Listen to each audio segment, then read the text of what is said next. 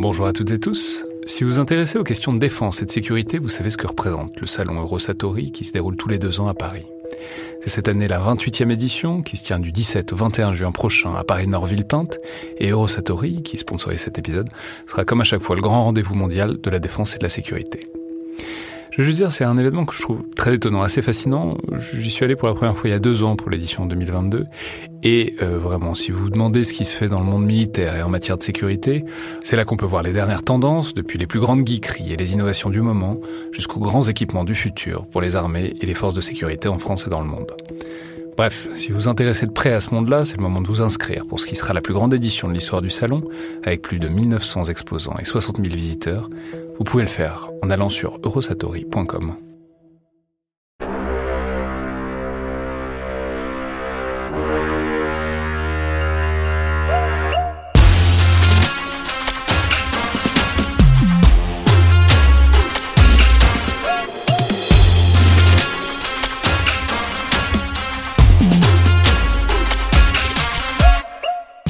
Bonjour à toutes et tous et bienvenue dans le Collimateur, le podcast de l'Institut de recherche stratégique de l'école militaire, l'IRSEM, consacré aux questions de défense et aux conflits armés. Je suis Alexandre Jublin et aujourd'hui pour parler de littérature, mais appliquée au monde militaire, j'ai le plaisir de recevoir l'un des auteurs de l'un des ouvrages, alors appelons ça un roman d'anticipation, les plus importants de ces dernières années, dans le domaine de la défense en tout cas, Auguste Cole, euh, co-auteur de Ghost Fleet, La flotte fantôme, euh, dans son titre français, paru l'an dernier chez Bûcher-Chastel, après avoir été publié en 2015 aux États-Unis. Livre écrit avec Peter Singer, qui a aussi co-écrit votre nouveau roman, qui paraît ces jours-ci et que vous êtes ici pour présenter, intitulé Control. Donc bonjour, merci beaucoup d'être là et bienvenue dans le collimateur. Merci Alex, euh, je suis ravi d'être ici. Alors on va évidemment parler de ce nouveau roman, qui concerne tout à fait aussi des thèmes militaires, puisqu'il s'agit entre autres choses de robots et de soldats augmentés, même si c'est de manière un peu plus indirecte, puisque l'intrigue n'est plus une guerre planétaire, mais se situe sur le territoire des États-Unis face à une menace terroriste euh, désormais domestique. Mais euh, j'aurais évidemment quand même aimé commencer par parler un peu de Ghost Fleet, donc euh, votre roman paru en 2015, qui a eu, je crois qu'on peut le dire, un très grand retentissement dans les milieux militaires. Alors je vais rappeler l'intrigue très simplement, c'est euh, l'exploration en quelque sorte d'un scénario qui est au centre de la géostratégie contemporaine, à savoir une guerre entre la Chine et les États-Unis, Guerre que la Chine euh, gagnerait donc, ou en tout cas dans un premier temps, je vais pas spoiler, je vais pas divulgacher euh, le, roman, mais euh, en tout cas dans un premier temps, la, la, Chine serait gagnante par leur capacité à neutraliser les défenses américaines, notamment les sous-marins, et plus largement la dissuasion nucléaire, ce qui leur ferait par exemple capturer et occuper Hawaï. Alors c'est évidemment un scénario qui intéresse et qui intrigue beaucoup, qui est largement joué dans des wargames un peu partout dans le monde, et c'est peut-être aussi une des raisons du succès de l'ouvrage. Mais j'aurais donc aimé savoir en quelque sorte comment c'est venu cette idée de livre, et aussi comment vous y êtes pris avec Peter Singer, votre co-auteur, dont je peux signaler qu'il est plus du côté défense et stratégie, puisqu'il est, c'est un think tanker, il travaille à la Brookings Institution de Washington, alors que vous êtes à l'origine journaliste défense et écrivain. Donc comment est-ce que ça s'est présenté, ce Ghost Fleet, et comment est-ce que vous vous êtes emparé de cette histoire? Bah, mon histoire, euh, ça commence avec euh, mon travail comme journaliste à Washington, D.C. dans les matières de la défense. Alors, j'avais l'entrée toujours à écrire des histoires, des contes, des, contes, des, affaires qui n'avaient jamais encore arrivé. Alors, c'est pas vraiment le but du boulot d'un journaliste. Alors, il faut réciter qu'est-ce qui s'est passé. Et j'ai quitté cette, euh, cette profession pour avec l'objectif de, de, faire du fiction, en fait. Euh, je n'avais pas le mot, ça fait une, douzaine de, des années, mais euh, j'avais beaucoup d'entrées à essayer d'utiliser euh, des, des, formats nouvelles, nouveaux pour explorer l'avenir du conflit. Alors, Peter Singer était un des grands de Washington, D.C. dans ces sujets comme ça, drones, cyber, tout ça. Il a écrit des best-sellers, il a écrit des best-sellers comme ça. Alors, était, euh, pour moi, c'était une, une, une, source, euh, quelqu'un qui, que j'appelais sur le téléphone, discuter des affaires euh, du jour comme ça, qui est devenu un ami. Alors, quelques années passées, j'ai quitté mon boulot journaliste et commencé à essayer un peu écrire un roman sur les private military contractors, de, des sociétés militaires privées. Ouais, j'avais écrit une, euh, euh, sur les sociétés militaires privées. Alors, c'était euh, quelques années dans l'avenir. et je l'ai monté à Pete. Et il aimait beaucoup cette, cette manuscrit. et ensuite, d'après quelques mois, nous avons continué notre discussion comme ça, sur les matières de, de, la stratégie, de la technologie, comme ça.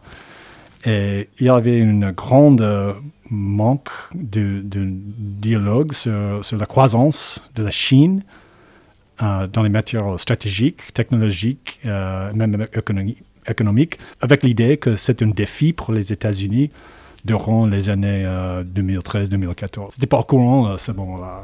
Ah, en même temps, c'est aux États-Unis, c'est après déjà l'administration Obama avait un peu fait évoluer les choses, c'est ce qu'on avait appelé parfois pivot to Asia. Exact. Euh, avec l'idée qu'il fallait rediriger les ressources un peu vers le défi croissant de la Chine. Mais en tout cas, c'était probablement dans les euh, papiers, dans les National Defense Strategies, dans, des papiers officiels, mais c'était peut-être moins dans, dans, la fiction, en tout cas, en tout cas pour le grand public. Même l'esprit du pivot était, je crois, ça donnait, ça changeait pas le, vraiment le le, sentiment que la Chine va pas avoir une, euh, va, développer, se développer une, militaire très forte. Il n'y a pas beaucoup de gens qui, qui pensaient à ce moment-là que l'intelligence euh, artificielle en Chine pourrait concurrencer les innovations américaines. Mais dans les années 2022, c'est normal comme conversation. Oui, donc vous voulez dire il y a une sorte de sentiment de supériorité quand même euh, latent, un peu plus discret, qui faisait qu'il y avait peut-être une prise de conscience à avoir. Oui, c'est ça. Et, aussi, il y avait une position, un, sentiment qui était que, la technologie était le plus important sur le champ de bataille. C'était un peu des leçons de, Gulf War I que la Chine et les militaires là-bas ont pris et, bien compris que la technologie, si c'était un avantage euh, pour l'armée américaine, c'était à eux pour concurrencer cet, avantage. Mais chaque avantage américain dans le, pour, la, pour la Chine va, va devenir une faiblesse avec les investissements euh, ciblés sur, chaque, euh, chaque, problème sur le champ de bataille de l'avenir. Alors c'est évidemment très intéressant, c'est tout à fait central dans Ghost Fleet parce que en même temps je pense que la plupart des auditeurs, si ce n'est l'ont lu, en tout cas connaissent l'essentiel parce que je l'ai dit, c'est vraiment un des romans, un des ouvrages qui a beaucoup polarisé le débat parce que ça rendait sensible des problèmes très théoriques qu'on se pose euh, un peu partout, désormais en Europe aussi, sur la croissance chinoise, sur la montée en puissance chinoise. Mais effectivement, la technologie est complètement au centre de cet ouvrage parce que, on peut le dire, mais c'est une guerre qui éclate et tout de suite il y a en quelque sorte un échec émat euh, des, Chinois sur les Américains parce qu'il y a tout un tas de supériorités technologiques qui étaient invisibles jusque-là, que ce soit sur les puces électroniques ou on reparlera peut-être des sous-marins, la détection des sous-marins, mais en tout cas c'est l'idée que la supériorité, en tout cas ce que les États-Unis pensaient être leur avantage technologique, deviennent des talons d'Achille. Euh, mais du coup, ce qui est intéressant, c'est comment est-ce que vous y êtes pris pour euh, ces technologies-là, parce que je peux le dire dans le livre, ça pivote autour vraiment de deux ou trois euh, éléments, quoi, qui sont tout à fait centraux et qui donnent la supériorité à la Chine. Comment est-ce que vous y êtes intéressé Comment est-ce que vous les avez choisis? Et comment vous avez décidé de faire quasiment tout un, tout un, tout un livre autour? Ah, C'est une bonne question. Pour les atouts américains, les, les, technologies qui étaient les plus nécessaires étaient les premières à être ciblées par les Chinois, comme les satellites pour euh, communication, pour navigation. Euh, c'était tout à fait important à montrer, pour les lecteurs qu'au début d'un conflit euh, de, les années 2020, comme ça, c'était les, les premières cibles. C'était, ça va être au ciel, en espace, en fait, et aussi euh, sans, euh, sans GPS, sans euh, le, le, le, satellite reconnaissance des forces américaines, même le président à Washington est aveugle. ça, c'est une, une dynamique qui est arrivé dans l'histoire, en fait. pensons de, des politiciens, des, officiers durant la Deuxième Guerre mondiale dans le Pacifique ils ne pouvaient pas faire voir au-delà de l'horizon, comme ça. Alors, ça, c'est quelque chose tout à fait étrange aujourd'hui, à penser qu'un euh, officier américain ne peut pas voir au-delà de l'horizon. Vous voulez dire, tout est tellement intégré, tout passe tellement par le renseignement satellitaire que s'imaginer dans un environnement, en français on appelle ça dégradé, en mhm. tout cas sans, sans, toutes ces technologies qui font le champ de bataille aujourd'hui, c'est euh, une pensée exotique. Oui, aujourd'hui c'est super à voir que les États-Unis, les Alliés, ils font des, exercices militaires euh, dans les environnements dégradés. C'est en fait le but de, la plupart aujourd'hui. Mais ça fait une, euh, bon, 5, 6, 7, 8, 8 ans, euh, c'était assez rare. C'était exotique, comme vous, vous disiez. Alors, mais c'est si important, essayer à perdre des conflits comme ça. Alors, ce n'était pas vraiment la culture de le faire. Et si on essayait on joue un peu avec, euh, avec les pertes. Dans un livre comme Ghost Fleet, en fait, ça c'est assez. Il euh, n'y a pas de problème, c'est de, de, fiction, it's not real. Alors, euh, c'est la meilleure fois à, le, faire. Hmm. Alors, il y, a un deuxième élément qui est, qui est terrifiant, je veux dire, pour les Français et pour toutes les puissances nucléaires, c'est l'idée que les sous-marins nucléaires, et notamment les sous-marins nucléaires lanceurs d'engins, ce qu'on appelle la dissuasion océanique en France, en tout cas, euh, ces choses qui sont un peu en quelque sorte l'assurance vie euh, de beaucoup de pays, parce qu'on pense que c'est ça la dernière ligne de défense. Et là, dès les premières euh, pages,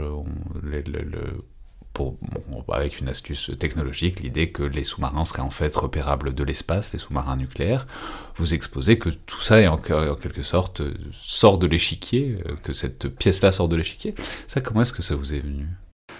L'idée de, de, de dissuasion euh, maritime, même sous-marin, c'est fondationnel aussi pour les États-Unis, comme, même comme la France. la France. Alors, si on pense comme une, une officier chinois, euh, alors, on voit cet défi qui, que les sous-marins posent aux forces euh, chinoises dans le, Pacifique. Il faut dire, euh, OK, de, quoi, de quelle manière je vais annuler cet avantage? Et même on savait bien, dans 2013-2014, il y a beaucoup de progrès qui ont été faits pour le, euh, space sensing, pour les satellites et tout ça, qui, qui, qui ont pas seulement le radar et tout ça, mais des, nouvelles euh, sensorisations des, satellites euh, grands et, maintenant je dis très petits.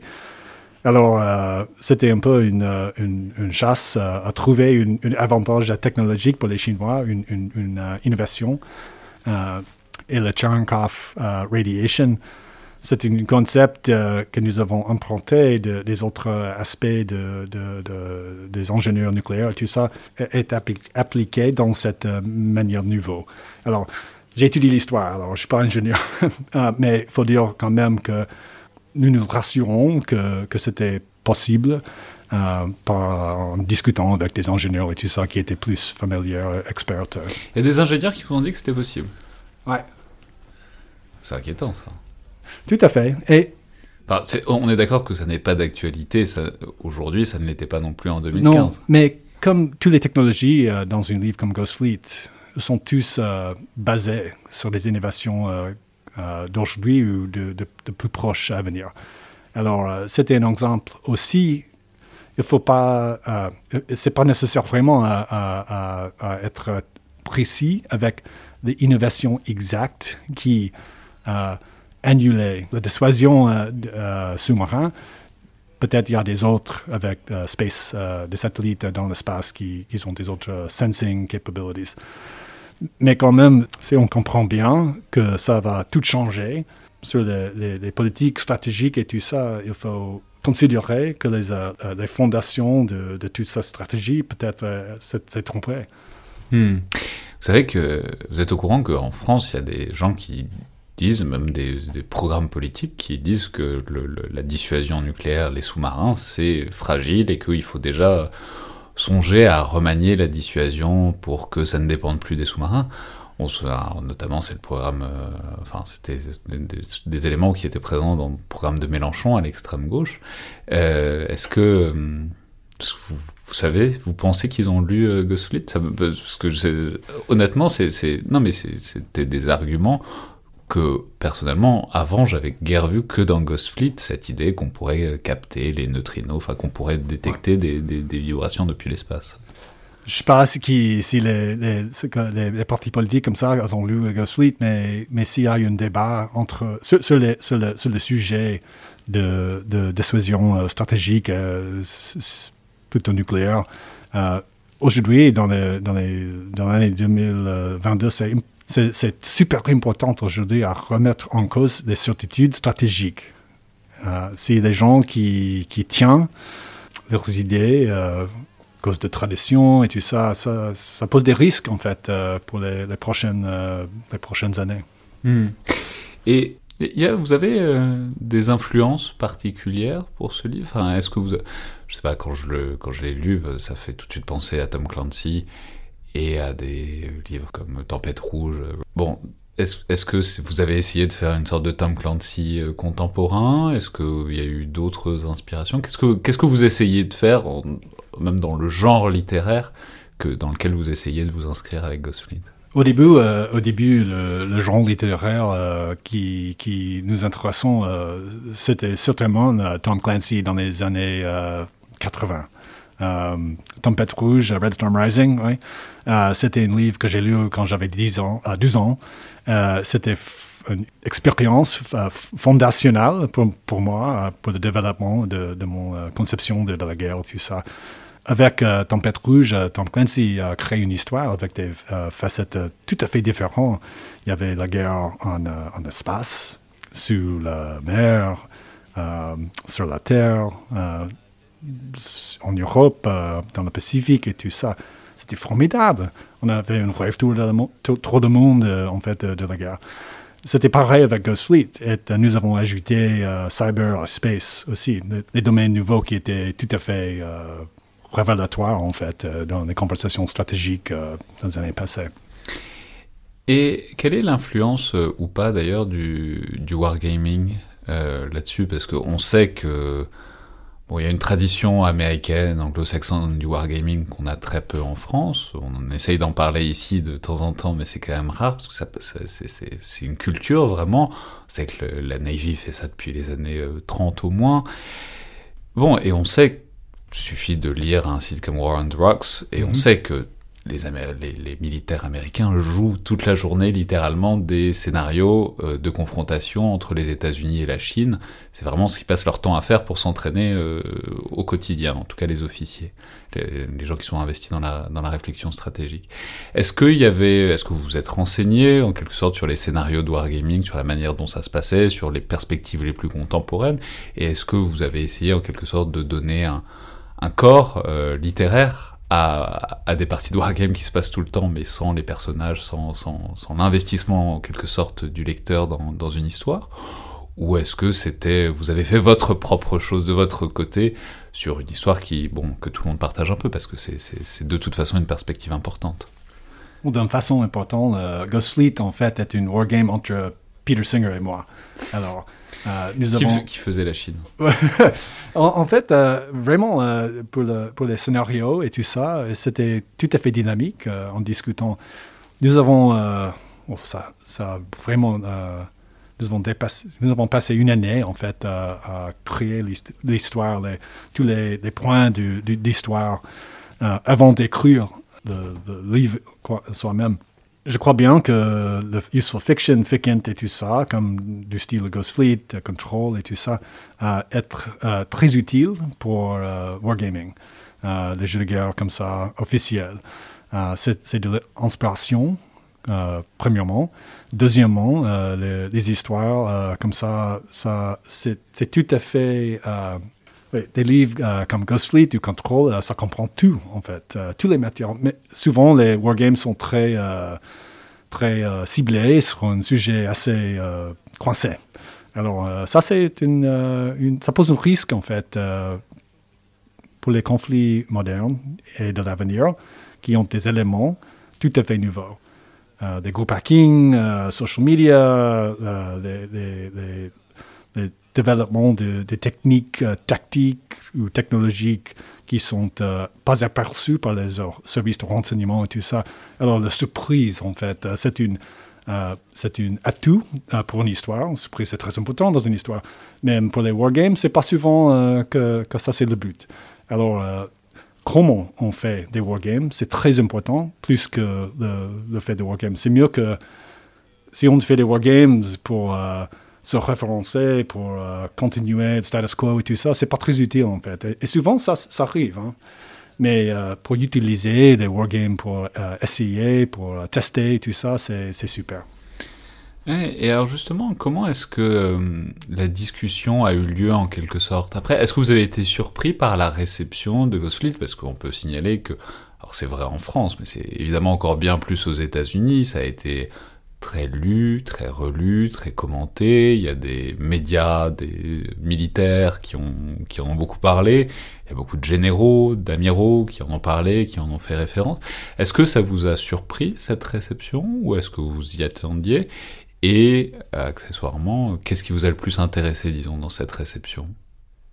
C'était vraiment le, but de, de Ghostfleet d'être euh, euh, accepté par les, lecteurs militaires.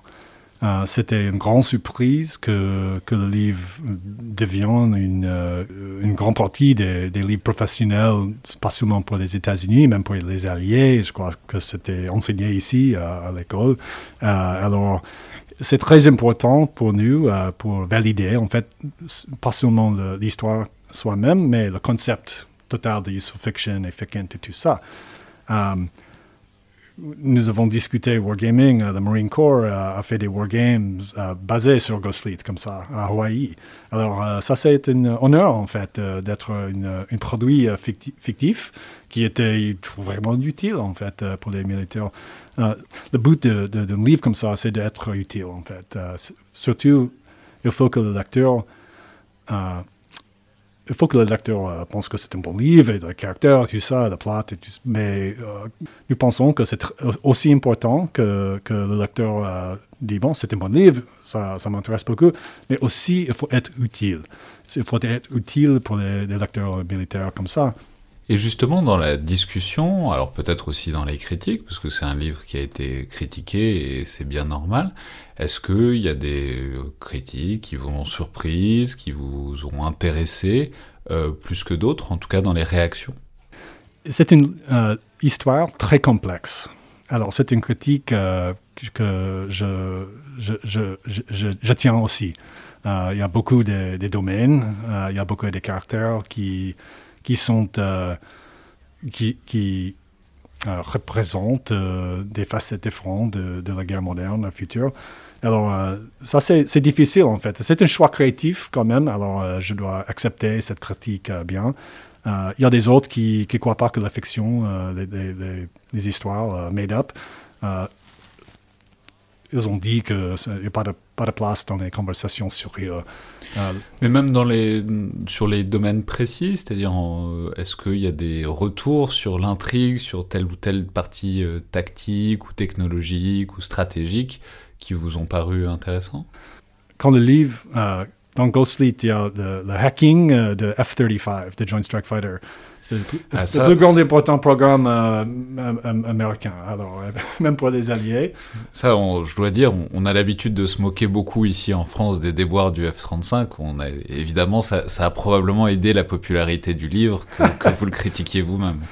Mais l'F-35, alors euh, au moment, à l'instant de, livre, quand, quand, le livre sort dans le marché américain, c'était un programme très important. Il y a beaucoup de, de, de soutien était si fort même, il y, avait des problèmes, euh, pas seulement pour cette, euh, euh, programme, mais pour les autres dans le, département de défense, avec l'industrie de la défense, avec le, hardware hacking, le supply chain vulnerability.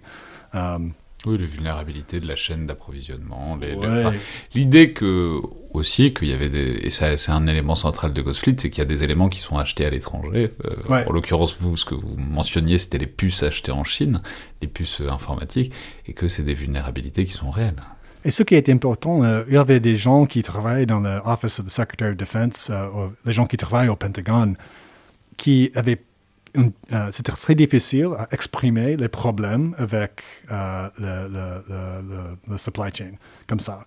Et, avec, après Ghost Fleet sorti, c'était très, facile pour eux à dire à quelqu'un il faut que vous lisiez ce livre. Alors, ça explique exactement ce que vous avez dit dans les white papers, avec les PowerPoint et tout ça, mais ils n'ont rien compris d'avant. Hmm. Et alors, pour rester encore une dernière seconde, il y a une partie, enfin, il y a un acteur qui est très absent de Ghost Fleet, c'est euh, l'Europe hmm. et la France aussi d'ailleurs. Et c'est intriguant. Alors, j'imagine bien que pour le marché américain, c'est bon, peut-être moins important, mais quand on lit ça en France, on se dit, bon, euh, donc euh, je, vais juste signaler, c'est quand même une guerre entre la Chine, les États-Unis, bon, la Russie un peu. Et alors la France et l'Europe, bon, rien du tout. Ils, restent dans leur coin, ce qui n'est pas exactement euh, la tendance du moment. Enfin, je veux dire, l'Alliance Atlantique est quand même quelque chose assez bien solide. Donc pourquoi ce choix pourquoi ce choix? Oui, c'était, pas seulement euh, l'OTAN, la France et l'Europe, euh, mais l'armée américaine était aussi déçue euh, au début pour pas avoir un grand rôle dans, dans ce livre. mais après le temps, comme l'armée américaine, ils ont, ils ont comprendre que c'était un, choix par, par, nous pour exprimer le, dynamisme du conflit moderne la Chine va vraiment euh, partager en fait les alliances euh, traditionnelles. Euh, et durant les années que nous travaillons sur Ghost Fleet, NATO, l'OTAN et, les États-Unis étaient travaillés ensemble en Afghanistan et tout ça.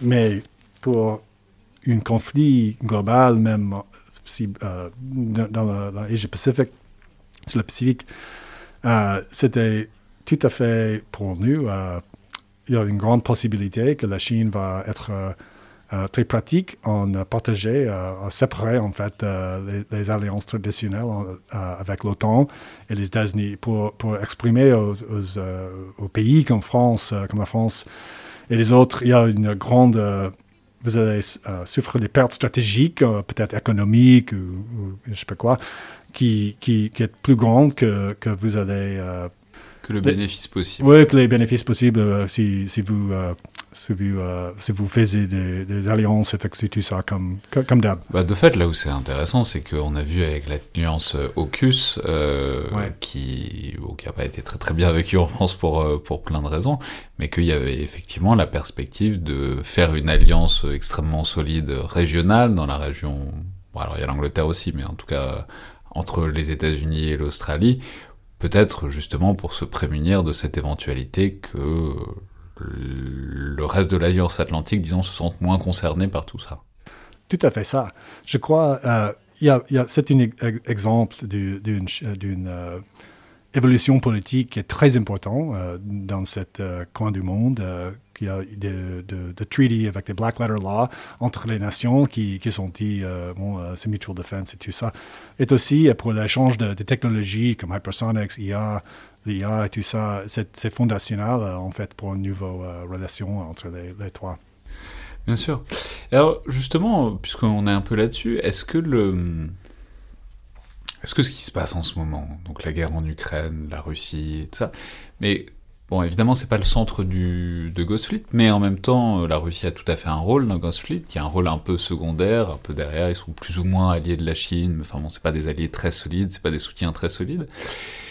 Qu'est-ce que le, conflit actuel, l'actualité, disons, de la guerre dans le monde, vous, inspire sur ce que vous voyez ou vous ne voyez pas? Est-ce que c'est un peu le retour de, en fait, la Russie est quand même une menace première par rapport à la Chine que vous exposiez dans ce livre? Ou est-ce que vous vous dites, bon, bah, c'était, on a essayé de faire ce qu'on pouvait il y a 6-7 ans, personne ne pouvait prévoir euh, la phase dans laquelle on est, donc euh, c'est autre chose, quoi. Si j'ai bien compris, euh, les relations stratégiques entre la Chine et la Russie est très important durant les, prochaines 20 ans. Alors, la Russie va surtout être un junior partner, une, une partenaire plus, moins important euh, ils n'ont pas conduit la, bagnole. Comme ça, c'est la Chine qui, le fait. Mais euh, surtout, même si la Russie a eu des grandes pertes en Ukraine, ils ont la, dissuasion nucléaire dans leur arsenal, comme ça. Même aussi les, compétences dans les cyber, electronic warfare et tout ça. Pour une, un scénario avec la Chine, la Russie va toujours être, être un facteur comme ça, mais on ne sait pas exactement comment. Dans le scénario Ghost Fleet, c'était très important dans des matières assez spécifiques. Euh, il y avait eu au, début, euh, c'est pas de spoiler, mais au début, la Russie, euh, avec leurs forces d'armée de l'air, ils ont fait des, frappes surgicales, comme ça, surgicales, oui, sur les bases américaines, Japon et tout ça, dans la région. Euh, l'autre compétence euh, que la Russie, la Russie a donnée à la Chine était la contre-insurrection euh, dans le Hawaii, en fait, dans le livre. Alors, c'était très important, même aussi dans l'espace. Alors... Mais ce que je voulais dire aussi, c'est est-ce que là, la démonstration d'agressivité, en quelque sorte, de la Russie, le fait qu'ils cherchent à... Bon, alors ils ont échoué relativement, en tout cas, on a l'impression pour l'instant, mais que cette invasion, etc., est-ce que ça vous fait en quelque sorte réévaluer les ambitions et le statut de la Russie par rapport à ce que vous envisagiez à l'époque de Ghost Fleet ah, C'est une bonne question. Je crois, je pense à ça un peu différent. En fait, euh, après euh, la Russie a envahi euh, la Ukraine, pour moi, ça montrait que c'était très, très important à considérer le récit d'une nation même pour une, euh, leader, une, euh, une position, euh, gens de politique comme Poutine, qui ont une, une idée de la Russie, une idée de la Russie qui est pas qui est seule jusqu'à lui. Même Xi Jinping, dans la Chine, à Beijing, avec la part, Chinese Communist Party, lui-même a récit de la nation, de la Chine, dans dans le dans les années euh, qui, qui viennent, les prochaines 50 années comme ça. Ouais, donc des leaders qui sont un peu enfermés avec l'imagination, l'imaginaire qu'ils ont de leur propre pays, qui n'est pas forcément toujours rationnel ou réaliste, mais, euh, mais qui détermine. C'est ça, exact. Vous avez bien le dit. ouais. Euh, mais alors, c'est là, où ça nous amène, euh, tout ça nous amène vers, euh, vers le nouvel ouvrage, vers Control. Alors, je l'ai dit, c'est un ouvrage qui explore beaucoup des, thèmes qui sont déjà présents, notamment la technologie et l'intégration de la technologie dans les forces armées, dans le maintien de l'ordre, dans plein de choses. mais bon, c'est un des thèmes qui est commun, c'est clairement une, une, perception et une investigation, disons, du progrès technologique et de ce que ça veut dire. On en parlait déjà un petit peu tout à l'heure, de, de, de, la technologie qui est le talon d'Achille des États-Unis d'un Et je peux dire que j'ai l'impression que le thème commun avec le nouvel ouvrage, c'est presque une méfiance ou une distance avec euh, ces technologies et ces progrès technologiques. Alors dans Ghostfleet, euh, on peut dire qu'une des sorties pour les États-Unis, c'est de s'en remettre à des vieux bâtiments, des croiseurs, donc les classes Zumwalt, qui, euh, qui étaient considérés comme des impasses et qui en fait euh, sont, sont, des instruments de victoire importants. C'est encore vrai dans, dans Control, puisque bon, il y a une sorte de distance vis-à-vis de ce qui est tout nouveau, de la technologie la plus récente, avec l'idée que ça, ça apporte aussi beaucoup de dangers.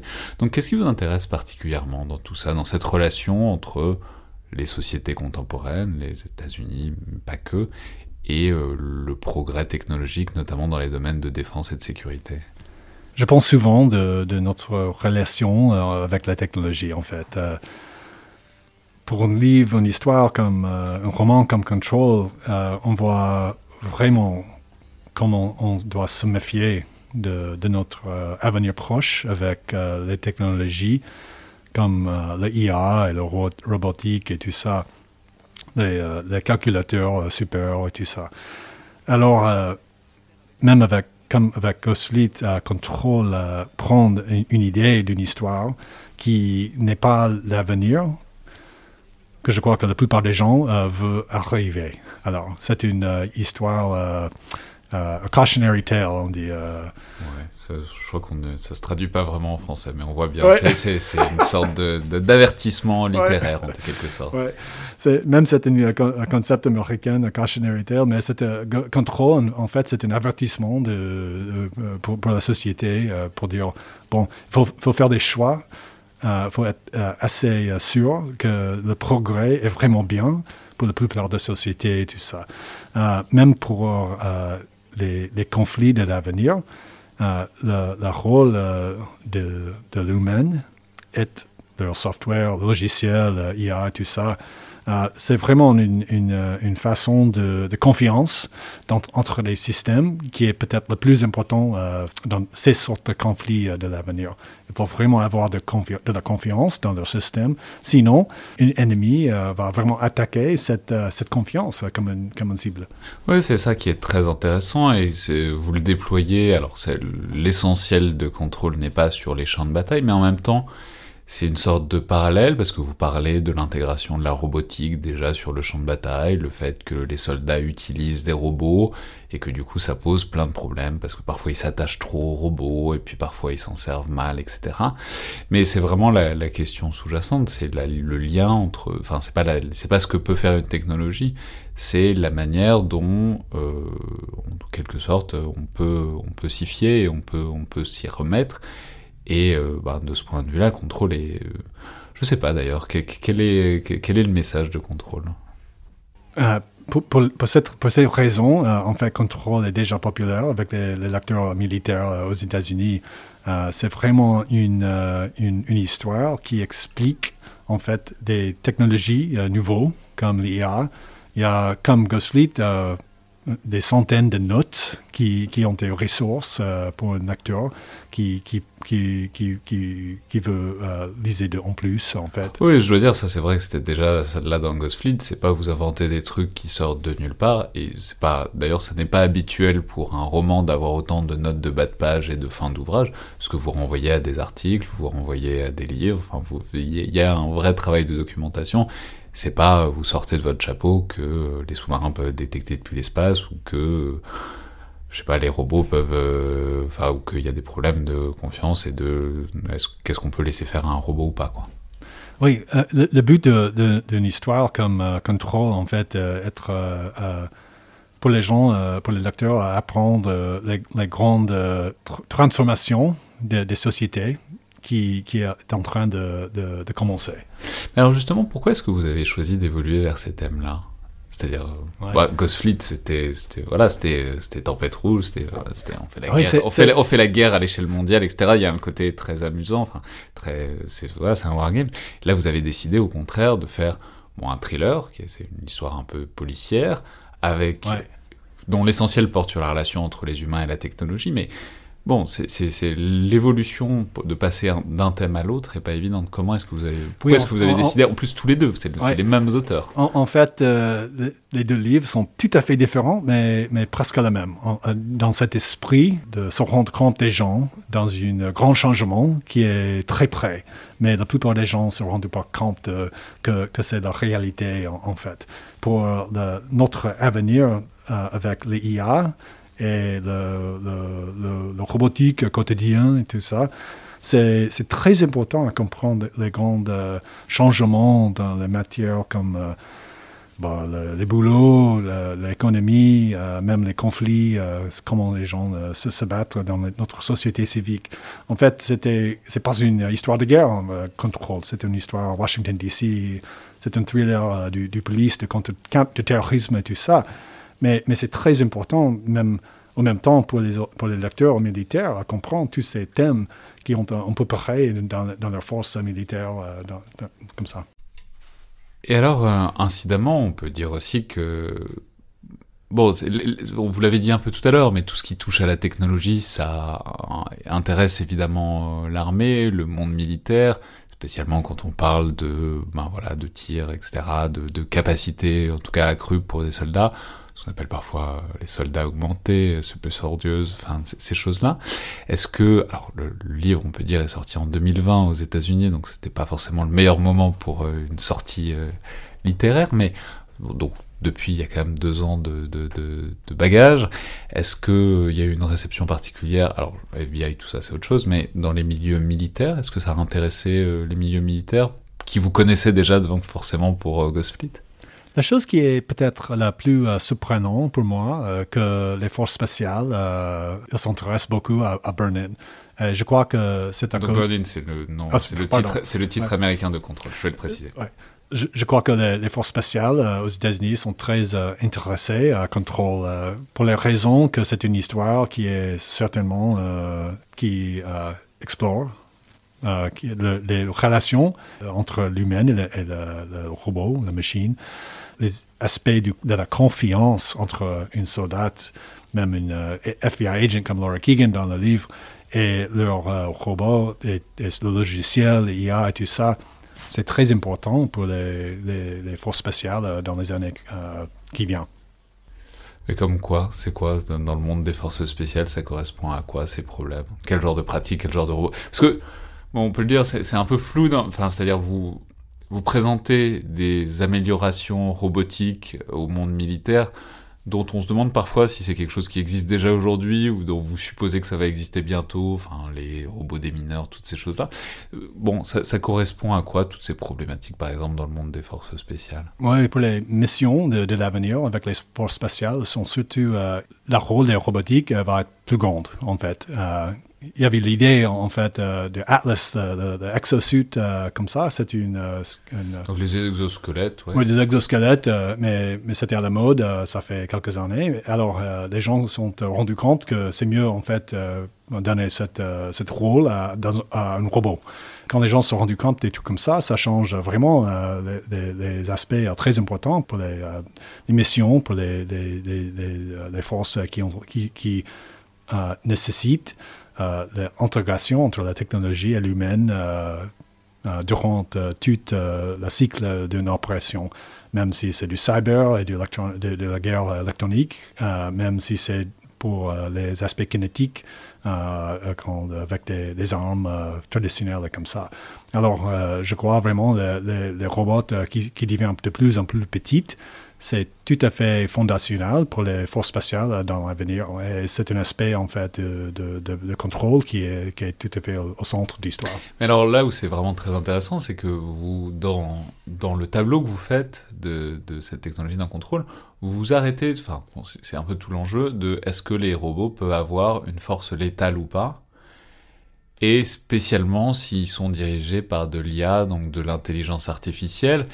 Et on voit en fait vous pousser toujours plus loin la limite dans ce dans contrôle en disant bah en fait on leur donne petit à petit de plus en plus de pouvoir alors qu'on part d'un point où c'est tout à fait non euh, avec des références peut-être à Isaac Asimov et tous les, tous les cycles des robots et l'idée qu'il y a des interdits dans la robotique, notamment le fait qu'un robot puisse faire du mal à, une personne humaine. Donc comment est-ce que... C'est très central dans le, dans le, livre, mais comment est-ce que vous envisagez ça rapporté au monde réel? C'est-à-dire est-ce qu'il y a le risque qu'on se mette à déléguer l'emploi de la force à des robots? Oui, je crois que ça va déjà arriver, en fait, avec les drones et les euh, signature strikes et tout ça. Ils ont donné un algorithme, en fait, le, même pas le, le, firing decision, euh, mais il y a aussi la, la, possibilité déjà avec les contre les tirs de contre-batterie, déjà, aujourd'hui, sont presque euh, à un niveau de discrétion euh, de confiance qui est, qui est assez automatique. C'est-à-dire quand il y a un tir qui part de quelque part, il y a une réponse qui parfois est automatisée pour, pour détruire la source du tir. Et même euh, dans les domaines de la cyber aussi, electronic warfare, la, guerre électronique cognitive, en fait, c'est un aspect de, de, contrôle. La humaine est trop lente pour, pour faire de, de cette mission. Et il y a un autre aspect de cette question de l'avenir des forces spatiales L'exosquelette, en fait, c'est une solution euh, sur les problèmes euh, physiques. Mais peut-être pour les forces spatiales, le robot, euh, le robot est, mieux. c'est une solution, en fait, pour les problèmes cognitifs dans, le, un monde avec le data est partout. les calculateurs, supercalculateurs, calculateurs quantiques et tout ça sont réels. Alors, le robot va être mieux acclimatisé euh, dans, pour ce monde que peut-être euh, une humaine. Et cela dit, il y a aussi un, élément tout à fait militaire dans Contrôle qui est intéressant, qui est le tableau que vous faites des vétérans. Et euh, alors, c'est pas présent partout, mais c'est quand même présent, avec cette idée, donc, bon, Contrôle, je vais résumer rapidement, mais c'est l'idée que c'est une société qui a, qui s'est tellement automatisée que bon, il y a des gens qui ont beaucoup gagné et qui, beaucoup de gens qui ont beaucoup perdu, qui sont dans des situations très précaires aussi. Et les vétérans, c'est en quelque sorte un peu le pire du pire, c'est-à-dire c'est des c'est une population qui du coup est dangereuse pour la tranquillité des États-Unis, mais c'est de gens qui ont fait la guerre pour les États-Unis et qui se retrouvent complètement au bord du chemin, euh, qui d'ailleurs euh, en viennent à se révolter euh, contre le pouvoir central. Donc est-ce que ça aussi c'est un... Vous essayez de saisir un, danger sur bah, la place, parce qu'il y a beaucoup d'anciens militaires dans la société américaine, c'est quelque chose d'identitaire très fort. Est-ce que c'est aussi un danger qui vous paraît proche, disons? Notre, uh, notre héros dans Control uh, elle-même, uh, Laura Keegan, elle était marine aussi, avant d'être agent de FBI.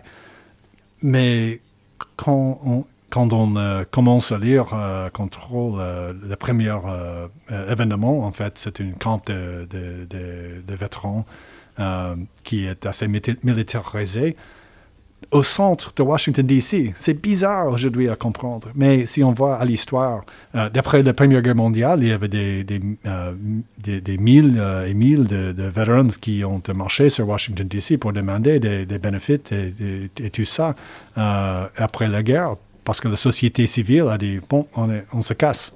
Alors, après 20 ans de guerre, en fait, dans le Middle East, en Moyen-Ouest, en Afghanistan, euh, en Moyen-Est, en Afghanistan et Irak. Euh, on a, aux États-Unis, il faut vraiment comprendre les relations militaires-civiles, en fait. Et ce n'est pas une, euh, quelque chose qui est donné. Il faut vraiment travailler à ces relations, et c'est un bout très, très important pour, pour, pour le contrôle. Ouais. Et, mais ça vous paraît quelque chose de compliqué même aujourd'hui? Cette relation civilo-militaire, c'est dizaines de milliers de vétérans des guerres du Moyen-Orient qui aujourd'hui, bah, ils ont des pensions, hein, donc, euh, enfin, il y en a, il y a plein de situations tragiques, mais c'est pas, je veux dire, la société américaine quand même permet d'assurer une certaine continuité euh, avec les gens qui ont servi sous les drapeaux, mais ça vous paraît quand même un danger euh, présent? Non, je crois pas que c'est vraiment un, danger présent, mais, mais quand même, euh, les, relations euh, militaires-civiles euh, sont assez chargées de temps en temps, même pour les politiques identitaires, des leaders des politiciens qui, qui, veulent exploiter ces, politiques identitaires avec les vétérans. J'ai un peu de peur de, de ce type de situation qui, qui, qui arriver. Mais je ne crois pas les vétérans eux-mêmes, ce n'est pas le problème. C'est vraiment les politiciens qui veulent, qui veulent euh, exploiter ces, politiques. Et enfin, euh, bon, on l'a dit, c'est un roman de terrorisme, de contre-terrorisme, un roman un peu policier aussi, puis c'est un roman sur notre relation robot-machine. Et c'est intéressant parce que on, vous faites, vous dépeignez, alors là c'est plutôt des agents du FBI, mais bon, c'est le lien avec le militaire est tout à fait évident, qui sont des espèces de surhommes, euh, qui avec toutes les capacités euh, augmentées, enfin ils peuvent viser des choses, euh, enfin ils ont des performances au tir incroyables, ils ont des équipements qui font d'eux des soldats augmentés, ils peuvent soulever des choses, etc. Tout à fait intéressant. Et en même temps, vous, à chaque fois que vous le pointez, vous montrez aussi les faiblesses que c'est, vous montrez, bon bah voilà, euh, c'est bien tous les dispositifs de visée euh, numérique, etc. Mais en fait, c'est aussi plein de problèmes. Et puis, euh, plus on met de robots, en fait, plus il y a de danger dans l'usage de la force. Bon, quel est le... Est-ce qu'il y a un message? Est-ce qu'il y a... Parce qu'on on sort de, ce, cet ouvrage, bon, il y a une petite touche optimiste à la fin, mais quand même, on a l'impression, on est un peu oppressé par euh, l'idée que c'est une technologie qui va tous nous ensevelir et que plus ça touche à l'usage de la force, de la sécurité, etc., plus c'est dangereux. Est-ce que vous avez, euh, est-ce qu'il y a un message d'espoir quand même à la fin ou est-ce que bon c'est cautionary tale ou, est-ce que c'est vraiment fait pour être un avertissement? C'est une façon de ce livre que j'ai pensé, je pense souvent, euh, j'ai pensé souvent de, de, cette façon de ce livre. En fait, c'est une, une, une une histoire assez pessimiste. Même il y a des moments pour dire euh, qu'il y a un espoir, un esprit d'espoir pour la société américaine. Alors, euh, il y a des jours que c'est très difficile d'être optimiste, hein. mais, mais, mais, au fond de moi, je suis optimiste euh, qui optimist who stares into the abyss, enfin. Mais, mais surtout, j'espère que quelqu'un qui lit Control va, mieux comprendre des, des, issues assez complexes sur la technologie, même sur la société avec la progression de, l'IA euh, très vite et tout ça. Et, est aussi est très important, c'est très important que les gens qui, qui lisent contrôle, qui lisent contrôle, sont que qu'ils ont des choix, un choix avec leur avenir, avec la technologie. Alors, l'avenir n'est pas toujours décidé. Alors déjà, il y a, assez de temps euh, qui reste euh, pour tout. Euh, c'est interdit à utiliser par les policiers le facial recognition comme ça. Il faut avoir des, discussions dans les sociétés pour, sécuriser un avenir comme ça, mais, quand même, c'est très important de le faire. Merci beaucoup, Auguste Cole. Euh, je rappelle donc le titre de ce nouvel ouvrage, donc Contrôle, qui est publié chez Bûcher-Chastel, tout comme le précédent, La Flotte Fantôme, euh, qui est sorti en France euh, seulement l'an dernier. Merci beaucoup d'avoir été là, merci beaucoup d'avoir fait l'entretien en français aussi. on vous en remercie vivement. Merci beaucoup, Alex. C'était donc le Collimateur, le podcast de l'Institut de recherche stratégique de l'école militaire. Je vous rappelle que vous pouvez nous faire remarquer commentaires par mail ou sur les réseaux sociaux de l'IRSEM, tout comme notes et commentaires, notamment sur Apple Podcasts ou sur SoundCloud et que tous les retours sont évidemment grandement appréciés. Merci à toutes et tous Y ahora pues.